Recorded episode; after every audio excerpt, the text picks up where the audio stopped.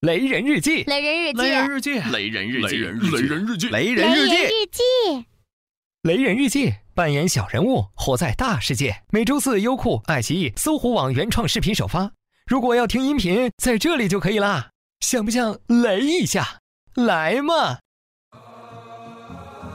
雷人日记，小人物，大世界。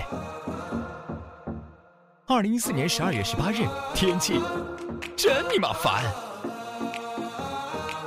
圣诞捉妖记，我是全家百货的营业员。圣诞快到了，越想越发愁，老板发疯一样的促销，顾客扎堆血拼，我得累成狗啊！唉，你们的节日，我的苦难日啊！徒儿，时间已到，赶紧下山捉妖吧。是师傅，我是雷人，一名捉妖师。每年的十二月，我都会下山捉妖。因为在这个月会出现一种力量强大的妖怪——圣诞妖。一百四十六年前，圣诞妖袭击了邻国日本，导致日本彻底抛弃农历春节和农历纪年。接着又袭击了韩国，使得当天成为韩国的国定假日。现在他终于来到了中国，并开始他的吞没计划。我必须阻止圣诞妖！圣诞妖，我一定要打败你！雷人变身，有妖气。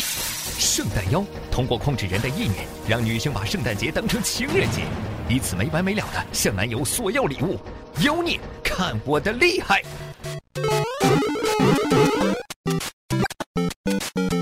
果然是圣诞妖，不仅有实力，而且有创意。你能让他疯狂血拼，我有办法让他没钱付款。圣诞妖让大家盲目的沉浸在过节的乐趣中，没有尽头的装饰，浪费着时间，消耗着精力。我一定要阻止他们进入写字楼，毁掉他们手上的圣诞物品。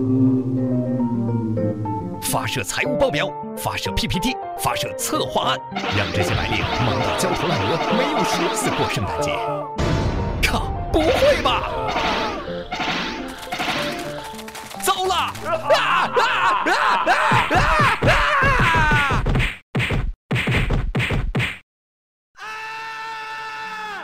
最后一关了，我绝对不能输！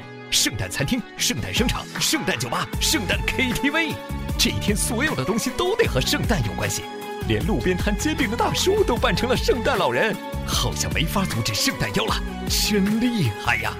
谁说没办法？看来只有使出我的绝杀大招——圣诞节问答。一号选手，请听题：圣诞节的最大的意义是什么？送圣诞礼物。二号选手，请听题：圣诞节最早是用来做什么的？纪念耶稣生日。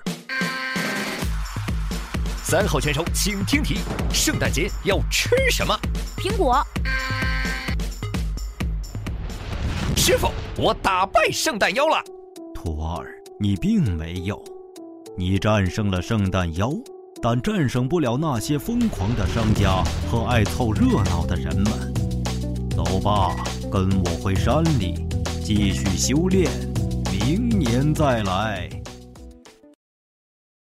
雷互动，想知道外国人如何嘲讽中国式圣诞吗？关注雷人微信，给你听漠北语音。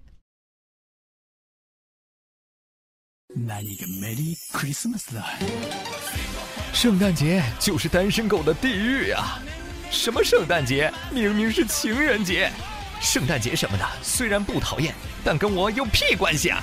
对了对了，我就是羡慕嫉妒。怎么样？明明就是在为买东西找借口的节日。圣诞节去死！